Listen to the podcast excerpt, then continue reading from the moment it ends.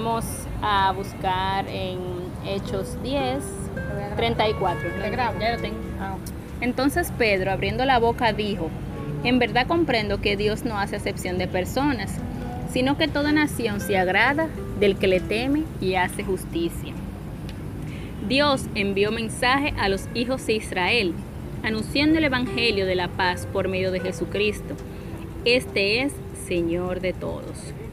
Vosotros sabéis lo que se divulgó por toda Judea, comenzando desde Judea, desde Galilea, después del bautismo que predicó Juan.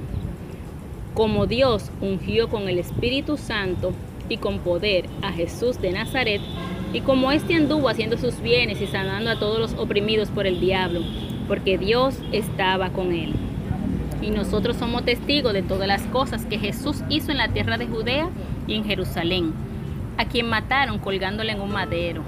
A este levantó Dios al tercer día e hizo que se manifestase, no a todo el pueblo, sino a los testigos que Dios había ordenado de antemano, a nosotros que comimos y bebimos con él después que resucitó de los muertos y nos mandó que predicásemos al pueblo y testifiquemos que Él es que Dios ha puesto por juez de los vivos y muertos. De este dan testimonio todos los profetas que todos los que en Él creyeren recibirán perdón de pecados por su muerte. Mientras aún hablaba Pedro estas palabras, el Espíritu Santo cayó sobre todos los que oían el discurso. Vamos a dejarlos, vamos a dejarlo aquí. En esta quincena estamos hablando sobre un tema que podría darse a entender como interrogante. ¿Cómo yo puedo tener la presencia de Dios o cuáles son las bendiciones de tener la presencia de Dios? Bueno, ahora mismo acabamos de leer acerca de que primero Dios no hace acepción de personas. O sea, de que si para ti es un interrogante que estás escuchando este mensaje en el día de hoy, de si tú puedes tener la presencia de Dios, lo que acabo de decir es una respuesta para ti.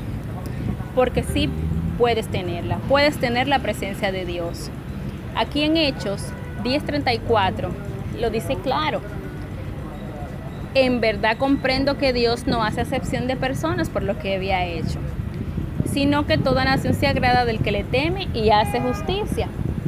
Pero, ¿qué yo debo de tener o cuáles condiciones yo debo de reunir para poder tener la presencia de Dios y recibir esas bendiciones que, yo puedo tener al tener su presencia?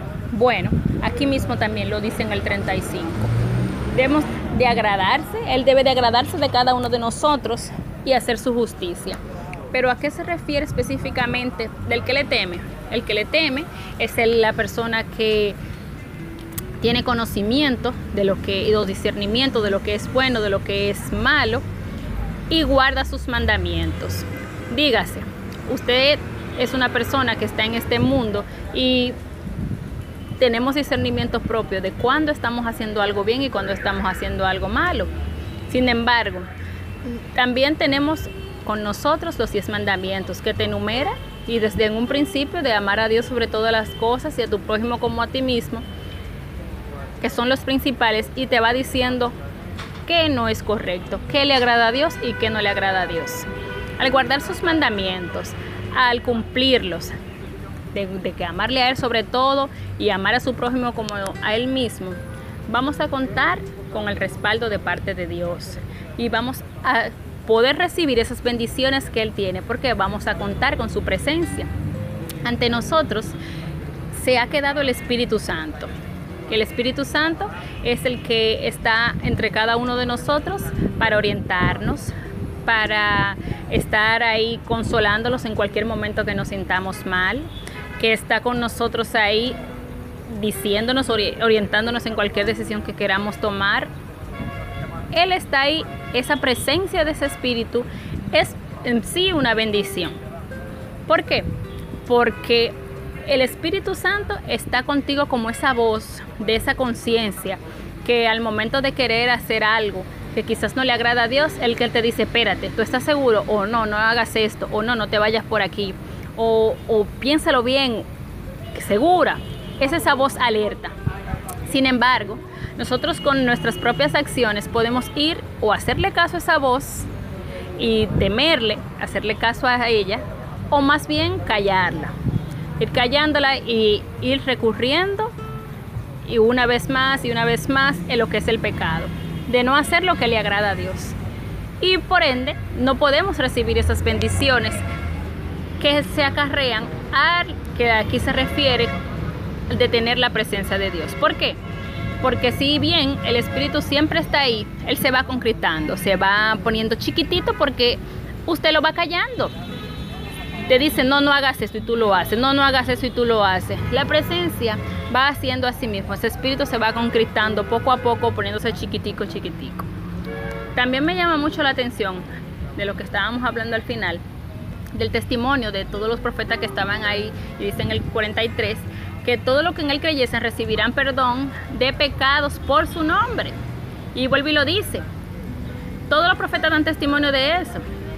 Tenemos que creer en él y tenemos que dar testimonio de él para poder recibir de los pecados, poder recibir el perdón de los pecados que cada uno de nosotros hemos cometido.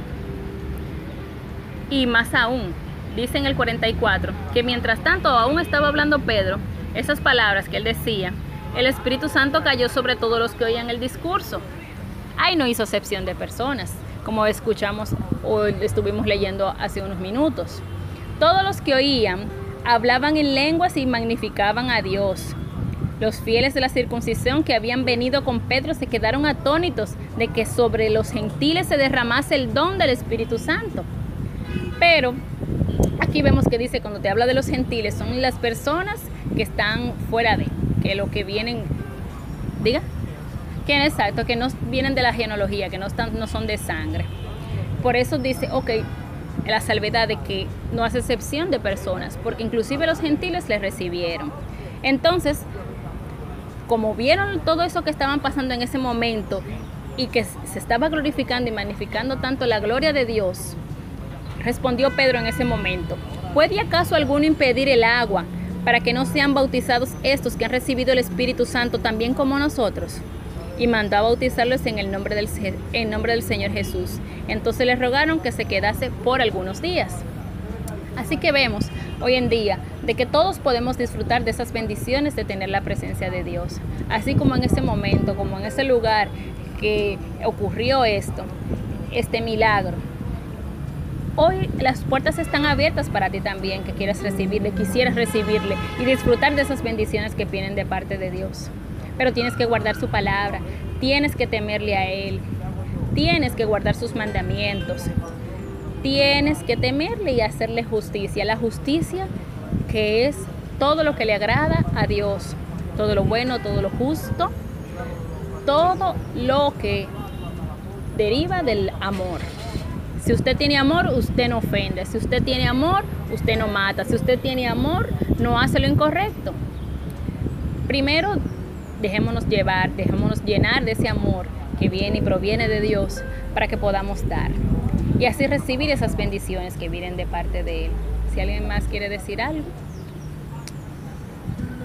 Entonces, eso es lo que hemos estado hablando en el día de hoy. Y las puertas están abiertas, como te digo. Dios está ahí esperando que solamente tú le recibas y puedas decirle, sí Señor, yo a ti te acepto, sí Señor, yo en ti quiero confiar, yo quiero de verdad recibirte, yo quiero de verdad sentir tu Espíritu Santo, yo quiero de verdad tener esa presencia, sentir esa presencia de tu Espíritu en mí. Él está ahí, Él está a la puerta llamándote. Y ese Espíritu Santo te puede consolar, ese Espíritu Santo te puede orientar por esa situación que tú estás pasando, te puede consolar por eso que, que, que, le temes, eso que tiene está en tu cabeza. Ese Espíritu Santo que está ahí esperando con los brazos abiertos de que tú solamente le clames. Él está ahí. Así que si estás movido por estas palabras, por lo que hemos hablado en esta tarde, solamente te exhorto, te te puedo decir que puedes repetir esta oración después de mí. Es simple, es gratis, está ahí, recibe la bendición. Y si estás dispuesto, repite estas palabras después de mí. Señor y Padre Celestial, en este día yo te recibo como mi Señor y como mi Salvador. Yo te pido que inscribas mi nombre en el libro de la vida y que no lo borres nunca jamás. Yo te pido perdón por cada uno de mis pecados. Yo te pido perdón porque te he fallado. En el nombre de Jesús, amén. Si hiciste esta oración, Dios te bendiga. Te exhorto de que visites una iglesia donde se predique la sana doctrina de Cristo o le puedas escribir a cualquiera de las administradoras del grupo de la página donde estés escuchando para que puedan orientarte. Feliz resto del día.